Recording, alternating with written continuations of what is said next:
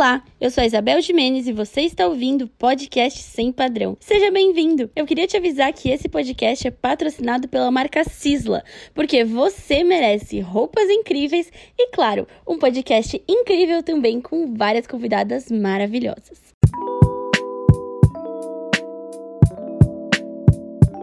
Episódio de hoje é sobre representatividade amarela. E hoje eu tô chique demais, porque temos uma global aqui, Ana Ricari. Oi, Isa, tudo bem? Para começar esse papo, eu queria entender quando você começou a ter consciência que a sua descendência, de alguma forma, iria afetar algo na sua vida. Quando você entendeu que talvez suas características físicas iam realmente influenciar na forma que as pessoas iam te chamar, como iam te tratar e como isso ia impactar no seu futuro. Olha, Olha, eu acho que assim, em geral, pessoas racializadas, ou seja, pessoas não brancas, sofrem isso desde pequeno, desde sempre. A gente entende que a gente é, entre aspas, né, o outro, desde que a gente entra na escola. Eu acho que são maneiras diferentes que a gente vai sentindo ao longo da vida de que a gente é diferente, de que a gente é considerado outro, de que a gente é considerado estranho para as pessoas, né? Então eu acho que desde pequenininha eu entendi isso, senti isso assim na, nas minhas vivências nas minhas relações, mas eu só fui nomear e entender que isso tinha nome e que não era uma questão pessoal, não era só eu que vivenciava isso, depois de mais velha. Que aí eu comecei a ler sobre feminismo, ler sobre feminismo negro, e aí eu entendi que tinham pautas ali que me representavam de alguma maneira, só que obviamente eu não sou negra. E aí eu falei, não, tem alguma coisa esquisita aqui, o que tá acontecendo? Por que, que eu tô me identificando? E aí eu fui buscar e descobri o feminismo asiático. Então, aí que eu comecei a nomear as minhas vivências, as coisas que eu já tinha passado ao longo da minha vida. Engraçado que todas as pessoas que passaram por aqui tendem a falar isso. Eu entendi o feminismo e percebi que algo estava faltando, que eu não estava me sentindo totalmente representada ali naquele assunto. No meu caso com o corpo, eu vi as pessoas falando eu quero usar shorts curto, eu posso fazer o que eu quiser, e eu ficava assim, nossa, mas ninguém nem me dá esse direito, porque se eu uso shorts curto,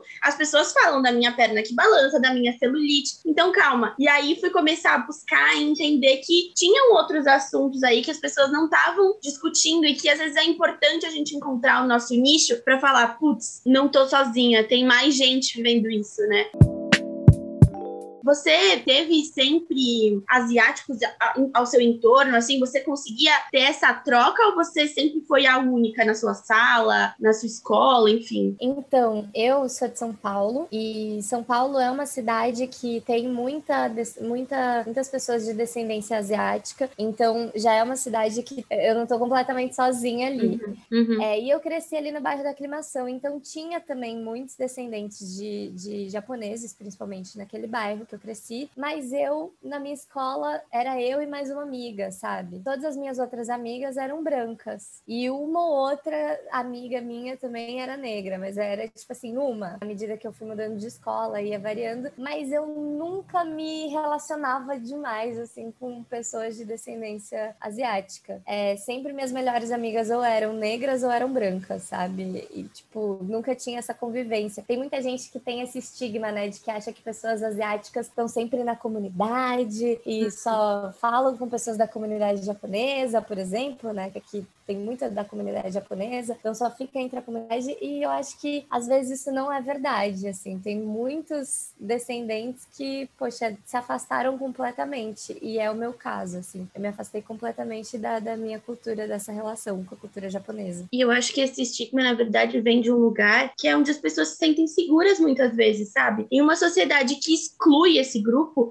aonde que ela vai se sentir segura e confortável com semelhantes. Então, eu acho que é triste que a gente tenha essa. É bom, porque é um lugar de segurança, né? É uma rede Sim. de apoio, mas ao mesmo tempo é triste que a gente seja um país com tanta gente diferente e ao mesmo tempo com tantos grupinhos fechados, porque quer dizer Sim. que a gente não tá conseguindo, né, se juntar entre si. Acho que a gente tem muito essa falsa crença que o Brasil é demais, um país super feliz, que aceita todo mundo, e a maioria desses preconceitos acontecem de uma forma muito velada e estrutural, né? Como você sentiu? Você é, deve ter vivido essas piadinhas, né? Abre o olho, enfim, essas coisas que são super racistas e que muitas muitas vezes, acho que por a gente ser um país que normalmente fala muito do racismo com a população negra, que, claro, é relevante e precisa ser conversado, porque hoje eu acho que no Brasil é o que mais afeta, mas a gente não pode esquecer que tem um outro lado, né? Quando você começou a entender que aquilo não era uma piada, que aquilo machucava, chegou a afetar de alguma forma a sua autoestima e sua relação com as suas características? Olha, eu passei a minha infância e minha adolescência inteira ouvindo esses tipos de piadas que hoje em dia eu sei o nome, a gente chama de microagressão. E, e eu acho que isso afeta completamente o psicológico, a autoestima, a maneira como você se enxerga mesmo, né, na sociedade. Porque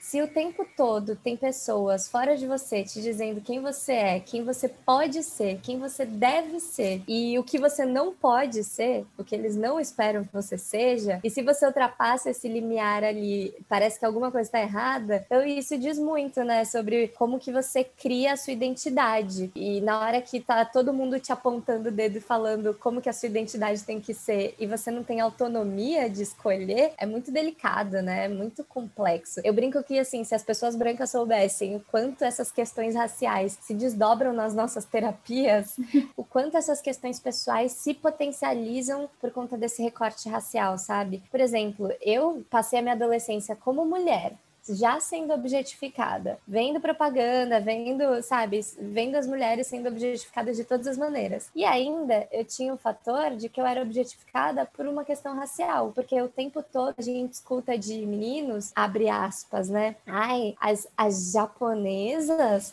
são quietinhas, mas ah. são uma delícia na cama. Ai, eu tenho certeza que elas são bem fogosas na cama, que é, é tudo pose, essa coisa de ser quietinha, né? Uhum. E é bom porque a, a, japonesa é quietinha, bem submissa e aceita qualquer coisa na cama, sabe? Coisas assim. Uhum. É esse imaginário que foi sendo criado e que muitos garotos, né, principalmente, cresceram absorvendo por conta do, da, da produção de pornografia. Detalhe: no último ano, uma das palavras mais buscadas em sites de pornografia era japonesa, hentai, coreana, asiática. Então, a gente come, consegue entender como é que esse imaginário assim de sexualidade vai se formando na mente de um adolescente, né? Uhum. E aí imagina eu sendo adolescente objetificada nessa história toda. Então eu cresci a minha vida inteira ouvindo essas, esse tipo de comentário, ouvindo que eu tinha que ser quietinha. Quando eu saía desse lugar do quietinha que esperavam que, que eu fosse, era como se eu estivesse muito errada. Mais do que o lugar da, da mulher que é bagunceira, né? Que as pessoas uhum. chamam de ah, ela é moleca. Como se um comportamento bagunceiro, entre aspas, fosse só para homens, né? E aí, mais ainda, quando a gente coloca esse mito da minoria modelo, que é que pessoas asiáticas são sempre corretas, certinhas, quietinhas e submissas. Então, na hora que eu saía desse lugar, cara, as pessoas ficavam desesperadas. Era tipo, meu Deus, o que, que essa menina tá aí? Pane no sistema. Pane no sistema. Ela tá fazendo uma coisa muito errada. Ela não pode ser assim, porque não foi assim que ela foi criada para ser, sabe? Eu acho que isso afetou muito a minha maneira de me colocar no mundo. Eu sempre fui muito reativa em relação a essas coisas. E é isso, assim, eu acho que isso influenciou muito na, nas minhas questões de formação de identidade mesmo. Eu ficava muito em crise, tipo, pô, eu sou assim, mas por que, que tá todo mundo falando que eu tenho que ser assado? Mas eu sou assim, e o que, que eu faço, sabe? E então, você é tinha isso, esse espaço de conversa com a sua família porque você é filha de pai negro e mãe asiática, né? Você, você conseguia ter essa conversa, eles conseguiam te entender, porque eu acho que ambos sofreram de formas diferentes, né? Mas eles também conseguem é, saber a sua dor. Por eu ser filha de, de um pai negro, eu entendi desde pequena que o racismo estrutural, que é o que, quando a gente fala de racismo estrutural, né? A gente está falando de um racismo que está institucionalizado, que está em todas as estruturas da sociedade, que está na, na maneira como a legislação é aplicada, a gente está falando das instituições de ensino, das instituições que não funcionam é, em benefício da população negra, né? A gente está falando disso. Então, quando eu entendi que o racismo estrutural afetava de uma maneira muito brutal meu pai, por exemplo, e pessoas semelhantes a ele, eu entendi que era uma coisa que eu precisava ter atenção, que eu precisava me atentar, eu precisava me posicionar também. Aprendi isso desde muito pequena porque eu vi de perto certo o que, que meu pai sofria. Hoje em dia, se eu me posiciono em relação a questões de discriminação racial em relação a pessoas asiáticas, pessoas amarelas, é com muita consciência de que é diferente do que uma pessoa negra vive, porque ainda assim a gente tem privilégios dentro dessa sociedade. E eu acho que para toda pessoa asiática brasileira que está é, acordando para as nossas questões, tem que acordar para as nossas questões, mas tendo, tendo consciência dos nossos privilégios dentro dessa sociedade, sabe? Que a gente foi usado muito de ferramenta para oprimir pessoas negras dentro do Brasil. Me ajudou muito esse diálogo em casa, principalmente com meu pai, sobre questões de, de, de raça em relação a pessoas negras, porque me deu uma consciência e empatia, assim, com essa situação. Por outro lado, com a minha mãe, infelizmente, eu acho que sempre teve ali do lado da minha mãe uma coisa que muitos descendentes de asiáticos tiveram também, foi uma, um certo afastamento, uma certa negação. Hoje em dia eu observo, assim, analiso que é muito uma questão de sobrevivência. Talvez ela tenha se afastado por conta dessa questão, assim, de das próprias pessoas da sociedade, principalmente da branquitude, não enxergar um valor naquilo e querer diminuir. E aí a nossa, o nosso, nosso esforço é de sempre se afastar, né? Porque se aquilo não é bonito, uhum. se aquilo não é curioso, para que, que a gente vai se aproximar daquela cultura, né? Ah, não, aí eu me nego, eu me afasto. Eu acho que eu sempre tive muito nesse lugar em relação à minha mãe, sabe? E eu acho que é isso, é uma questão de sobrevivência, uma curiosidade, por exemplo. Meu nome é Ana Ricari e muitos descendentes de asiático têm um nome que é tido como brasileiro, entre uhum. aspas, primeiro, e o segundo nome é um nome asiático. Tem muitos descendentes hoje em dia no Brasil que têm isso. E isso é uma prova que para a gente ser aceito nessa sociedade, a gente precisa até esconder o nosso nome. Nosso uhum. nome de origem tem que ser o segundo nome, não pode ser o primeiro, sabe? E aí, quando a gente se apresenta, eu desde pequena nunca falava Ricari. Eu tinha vergonha de falar Ricari porque ninguém sabia falar meu nome. Sendo uhum. que nem a alfanética que não existe no Brasil, né? Uhum. Ricari. Não é difícil, né? E as pessoas erravam o meu nome. Então eu falava Ana Rosa, que é o sobrenome do meu pai. Mas enfim, hoje em dia eu acho que faz parte desse meu processo de aceitar quem eu sou, falar meu nome também e ensinar as pessoas a falar direito, que não é difícil.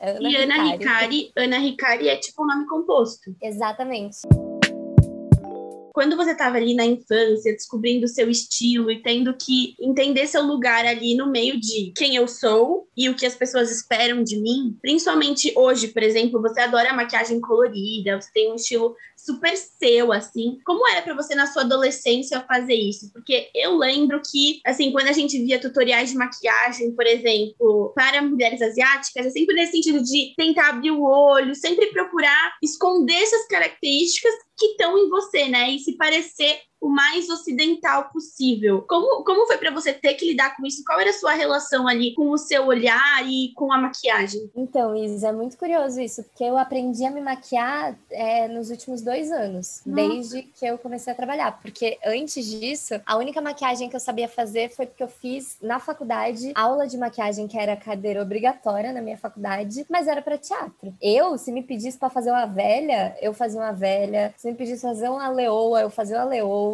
é, maquiagem de palhaço, eu sabia fazer muito bem. Agora, me maquiar, tipo, de bonita, né? Dia a dia tal, não sabia, não sabia o que era base, não sabia nada. E eu aprendi tudo de uns anos para cá, por conta das profissionais que cuidaram de mim, de caracterização lá da Globo, maquiadores maravilhosos que trabalharam comigo nesses últimos dois, três anos. Então, aprendi muito com eles. Por quê? Porque quando eu era adolescente, eu vi os tutoriais lá nos sites das revistas e tal, e sempre era maquiagem para oriental, que hoje em dia eu nem concordo com esse termo, né? uhum. né? A maquiagem para oriental. E aí, era uma menina que era descendente asiático, mas às vezes o olho dela não parecia com o meu. E aí ensinava um único jeito de fazer maquiagem para orientais, só aquele, e só aquela maquiagem eu podia fazer. E aí, sempre que eu ia fazer maquiagem quando eu era adolescente, minhas amigas todas faziam maquiagem juntas. Aí, na hora de fazer em mim, ai, eu não sei te maquiar, Ana, é muito difícil de maquiar seu olho. Ai, como é que você faz para se maquiar deve ser muito difícil, né? De maquiar o seu olho. E eu cresci ouvindo isso. E quando eu era adolescente, eu fazia muita publicidade também. E eu ouvia isso dos maquiadores, sabe? Tipo, uhum. nossa, vai ser muito difícil de maquiar essa menina aqui, gente. Oriental aqui, não sei maquiar oriental. Então, eu cresci ouvindo que era muito difícil me maquiar. E, e é muito louco, né? Porque nem oriental você é. As pessoas não conseguem fazer essa relação de que você é brasileira, você tem características. é, e tipo assim, uma coisa que é muito curiosa né? Ensinam lá maquiagens para orientais. Só que, cara, o meu rosto é diferente, por exemplo, do da Sabrina Sato. O meu rosto é diferente da Dani Suzuki.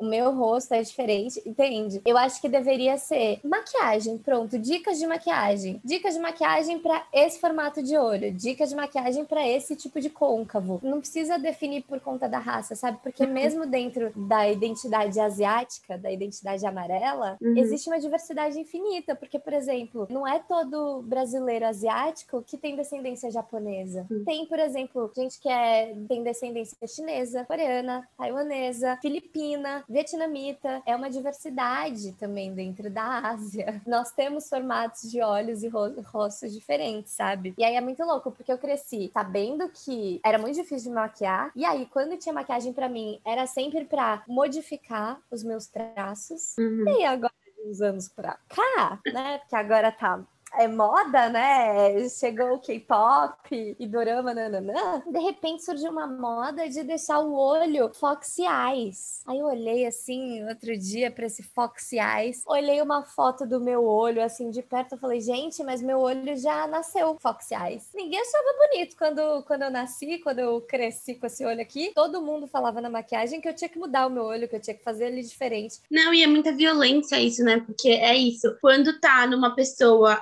amarela que de fato nasceu assim, que não tem o que fazer, é feio, é considerado um problema. Agora, numa pessoa branca é sobre estética, é sobre beleza, é sobre tendências, e isso é muito maldoso, porque a gente vê isso se repetindo várias vezes. Acho que com a, a população negra, as pessoas, a, a questão dos dreads, né, que é sempre considerado sujo na pessoa negra, e aí chega uma branca com dread, nossa, ela é super estilosa, enfim. A boca mesmo, né, coisa da boca, de fazer a uhum. boca maior, que é um procedimento de maquiagem e estético hoje em dia, né, também mesma coisa a questão de representatividade amarela, né, que eu comentei com você que eu queria muito discutir aqui, tá crescendo e eu fico muito feliz de ver isso, porque eu confesso que eu não, eu assim, nunca tinha passado pela minha cabeça quem conversou comigo a primeira vez foi a Ana Kitsui, maravilhosa. A gente estava conversando sobre isso e eu queria saber qual foi a primeira personagem, assim, ou talvez atriz, seja brasileira ou estrangeira, que você falou: Caraca, sou eu ali, sabe? Eu, eu posso, porque tem alguém parecida comigo que tá nas telas, que tá dentro do holofote, tá sendo referência. Quem foi a primeira personagem ou artista que você viu e, e falou: Meu Deus, eu acho que eu consigo? E que talvez tenha até influenciado esse seu lado artístico. Isso Isa, isso é muito curioso de te falar, porque assim, tem muitos personagens, né, que. Muitos não, né?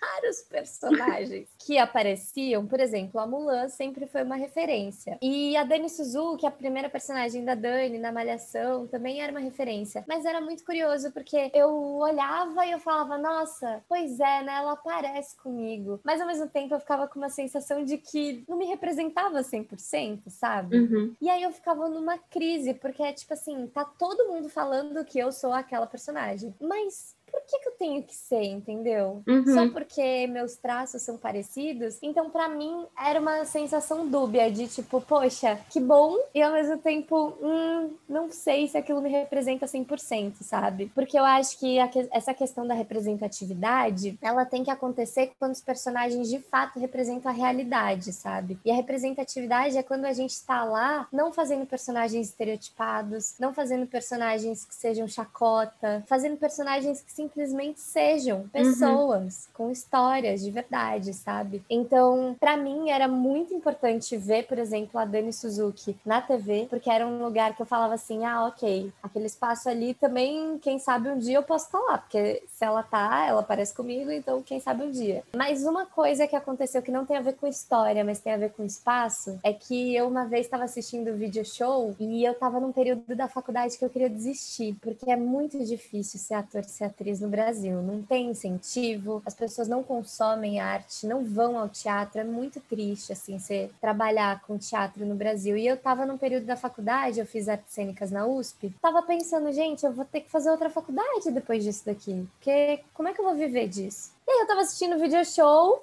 no meio dessa crise, tava assistindo o video show e eu vi a Jaqueline Sato dando uma entrevista pro video show. E aí eu olhei assim, eu fechei os olhos e, e mentalizei. Um dia eu quero estar tá lá onde essa menina tá. Ela parece comigo, ela tá ali, ela pode estar tá ali, por que, que eu não posso também?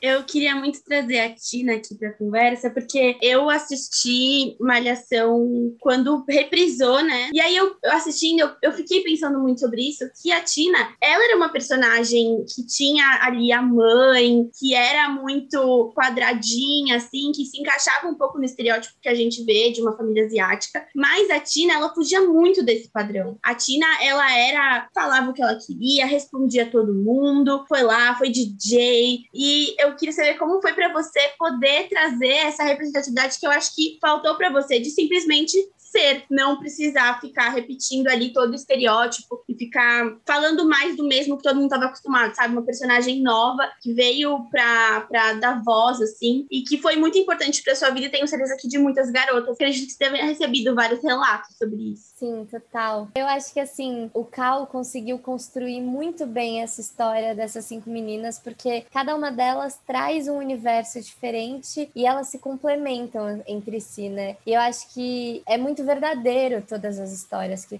tem ali para contar dessas garotas. Uhum. O Cal conseguiu construir mulheres de verdade, em que as pessoas olham, se identificam com as histórias. E às vezes eu recebia mensagens de pessoas que nem eram de descendência asiática, sabe? Que estavam se identificando com a personagem pela história da personagem. E eu acho que isso é representatividade. É quando a gente tá ali fazendo uma personagem que simplesmente é alguém, que simplesmente está contando uma história, simplesmente é um ser humano, né? E a Tina, para mim, tá nesse lugar, assim, de quebrar com esse estereótipos, de humanizar essas vivências de descendentes de asiáticos, de é, neta de japoneses no Brasil, uma brasileira neta uhum. de japoneses. E você acha que teria sido talvez mais fácil para você essa sua relação com autoestima e a questão com as suas próprias raízes, assim, se você tivesse tido uma Tina para te inspirar? Ah, eu acho que sim, eu acho que teria.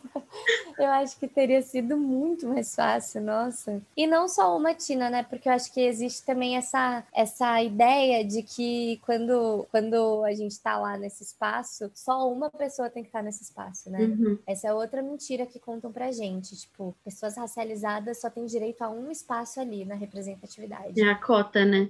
Concordo, é como se fosse uma cota, no sentido pejorativo. Sim, claro. Eu, eu, não acho que cotas sejam ruins. Não, né? nem eu Mas digo aquele é, sentido assim, ai, vamos falar aquele que a gente é super de... desconstruído, então a gente coloca uma pessoa coloca asiática, uma pessoa. uma pessoa negra, uma Exato. pessoa gorda, e aí o resto, todo mundo padrão que a gente está acostumado. Exatamente, exatamente. E aí fica essa coisa de que espaço para uma de nós. E isso é uma mentira que contaram pra gente. Eu acho que tinha que ter muitas de nós em todos os espaços, porque é o que é a realidade da nossa vida, né? Você sai na rua, não é só uma de nós, são várias de nós. E eu acho que o audiovisual, se não correr atrás desse lugar de, de narrativas plurais, vai ficar para trás. Não pode ter só uma, tem que ter várias, porque essa é a vida real. Então, para mim, se eu crescesse num universo onde eu tivesse várias referências diferentes, acho que teria sido muito mais fácil, sabe? Agora você vai viver uma nova personagem, né, na, na próxima novela. E como, como vai Você pode contar um pouco mais sobre isso? Bom, essa personagem, felizmente, chegou para mim, assim, sem essa questão do recorte racial, o que para mim é uma grande conquista, porque tudo que eu quero como atriz é ser vista como atriz através do meu talento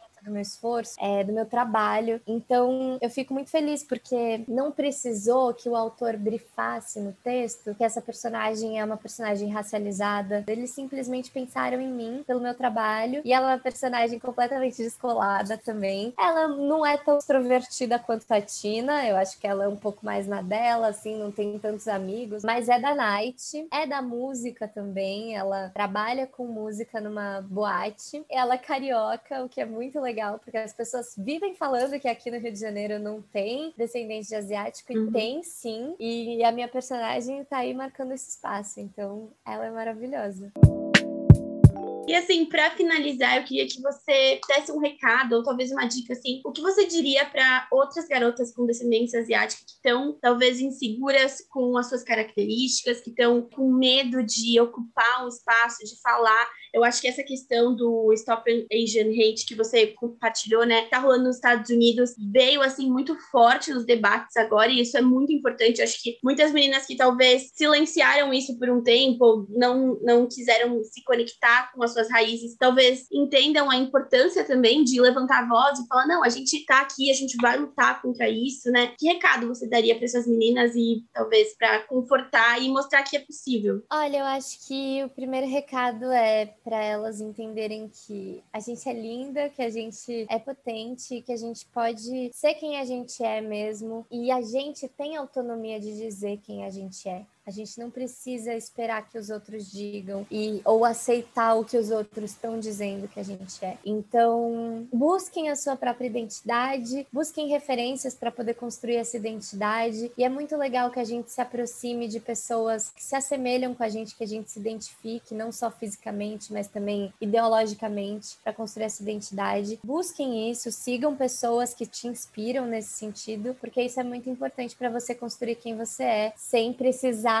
ouvir tanta crítica e, e, besteira exterior, né? E saibam que hoje, se a gente está construindo essa identidade coletivamente, é porque a gente infelizmente precisa, que a gente vive ainda numa situação de desigualdade racial, mas que a gente precisa muito se unir para entender também nosso lugar de privilégio, porque o mais importante é a gente poder combater essa hegemonia branca, essa branquitude que oprime e mata pessoas negras, sabe? Então é muito importante que a gente esteja é, se fortalecendo para se aliar nessa luta antirracista, sabe? Eu acho que isso que é o mais importante da gente lembrar, entender que esses movimentos que estão acontecendo nos Estados Unidos é, são uma inspiração para a gente aqui no Brasil. A gente não precisa que pessoas morram aqui no Brasil para entender que essa questão racial é relevante, porque lá nos Estados Unidos já estão morrendo pessoas de descendência asiática. A gente não precisa que isso aconteça aqui para entender. E tantas pessoas negras já morreram, a gente não precisa que mais pessoas negras morram para a gente entender que a gente precisa se aliar. Então, se posicionem, busquem referências, busquem referências positivas que tragam inspiração para vocês construírem de maneira positiva quem vocês são e sejam aliados sempre.